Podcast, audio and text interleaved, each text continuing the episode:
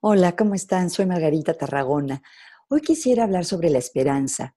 Ayer estaba oyendo a un colega que aprecio mucho, profesor de la Universidad de Columbia, que se llama Dan Tomasulo, y acaba de escribir un libro que se llama Esperanza Aprendida. Y hablaba de la importancia de la esperanza, especialmente en momentos difíciles. Y mencionaba que, de hecho, la esperanza es la única de las emociones positivas que requiere de dificultades, de obstáculos, de adversidades para poder surgir.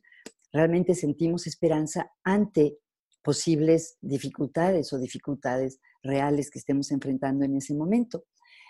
Y uno de los tips que daba para cultivar la esperanza tiene que ver con la sensación de control en nuestra vida.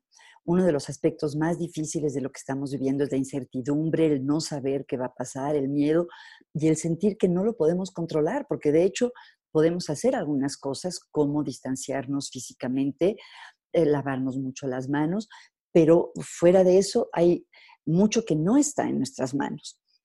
Entonces él decía que algo muy práctico que podemos hacer es tomar el control en lo que podamos. Por ejemplo, ponernos un horario para sentir que tenemos un control sobre las próximas horas, sobre el próximo día. Entonces, programar nuestras actividades, decidir lo que queremos hacer para tener una sensación de agencia personal y tratar de contrarrestar un poco esta enorme sensación de no tener control de nada.